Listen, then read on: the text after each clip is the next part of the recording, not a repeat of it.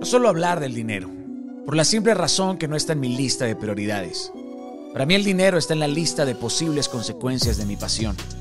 No es algo que persigo, porque me parece que el dinero es muy lento para la velocidad con la que yo me muevo. Suena petulante, ¿no? Por ello hago este video. Porque miles de personas piensan que el dinero es malo y hasta llegan a odiarlo y por añadidura odian a quien lo posee. Hay gente a la que le caes mal y eso que no te conoce. Pero eso es divertido. Es hasta divertido esforzarte para no defraudarlos. Querido, te presento lo que tú realmente odias. Tú odias la representación ideológica de un tipo adinerado. Y por supuesto odias todo lo que eso lleva. Y aunque debo aceptar que el personaje suele coincidir con un posible canalla, esta representación no siempre es acertada. De hecho, puede llegar a ser vaga y básica. El mundo estigmatizado en realidad un rol que en su mayoría fue construido por las opiniones de personas que nunca consiguieron ser acaudalados. El dinero no es malo. El dinero es uno de los frutos del trabajo. Lo malo o bueno depende absolutamente de la forma y fondo en cómo lo consigues, pero sobre todo en cómo lo usas. El dinero siempre debe de ser un medio, jamás un fin. Por ello, las convicciones jamás están a la venta. Creo es probable que muchos de los que odian el dinero se esconden detrás de la frustración que les genera su incapacidad de no saber cómo carajos producirlo en un mundo tan mutante y voraz. Digamos que tienen un millón de dólares en la cabeza, pero no saben hacer la transferencia. Las fórmulas han cambiado y seguirán cambiando. Es tiempo de romperlas tiempo de que te dejes de esconder detrás de tus circunstancias. A la vida no le importarán tus razones sino tus hechos. No se vale usar esa falsa humildad escondida detrás de una doble moral que se usa como excusa. Queridos, yo llevo 30 años trabajando y 20 años antes de que tan siquiera existiera la explosión de las redes sociales. Así que aclaremos algo. Trabajar es una cosa, pero saber trabajar es un abismo de diferencia. Saber trabajar es un arte.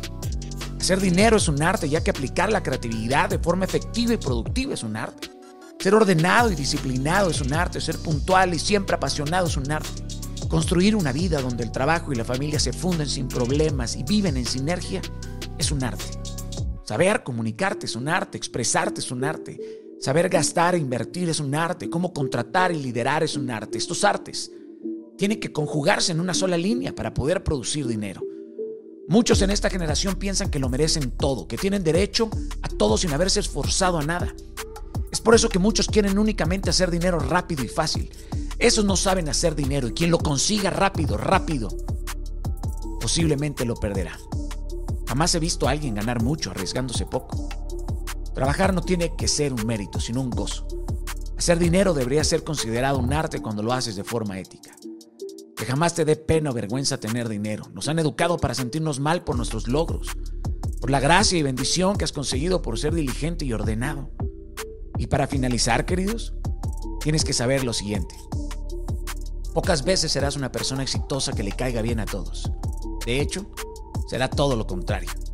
Cuando llegues a tu cumbre muchos dirán que te lo regalaron o que fue suerte, que naciste en una cuna de oro, que tuviste más oportunidades o que robaste o que engañaste. Van a hacer conjeturas en público porque no saben cómo le chingaste en privado, cuánto has dado por cada cosa que tienes y muchos de ellos se van a victimizar y por eso jamás serán líderes. Porque un líder que se victimiza no puede liderarse ni liderar a nadie. Así que mientras que otros lloran y te señalan, usted siga cosechando y reventando esos lagares de mosto, ríndale cuentas a Dios y con eso, brother, te será suficiente. Gana todo el dinero que quieras de forma honesta y transparente y disfrútalo. Gózalo en la fragilidad de la vida, pero sobre todo compártelo junto con otros. Gástate tu dinero.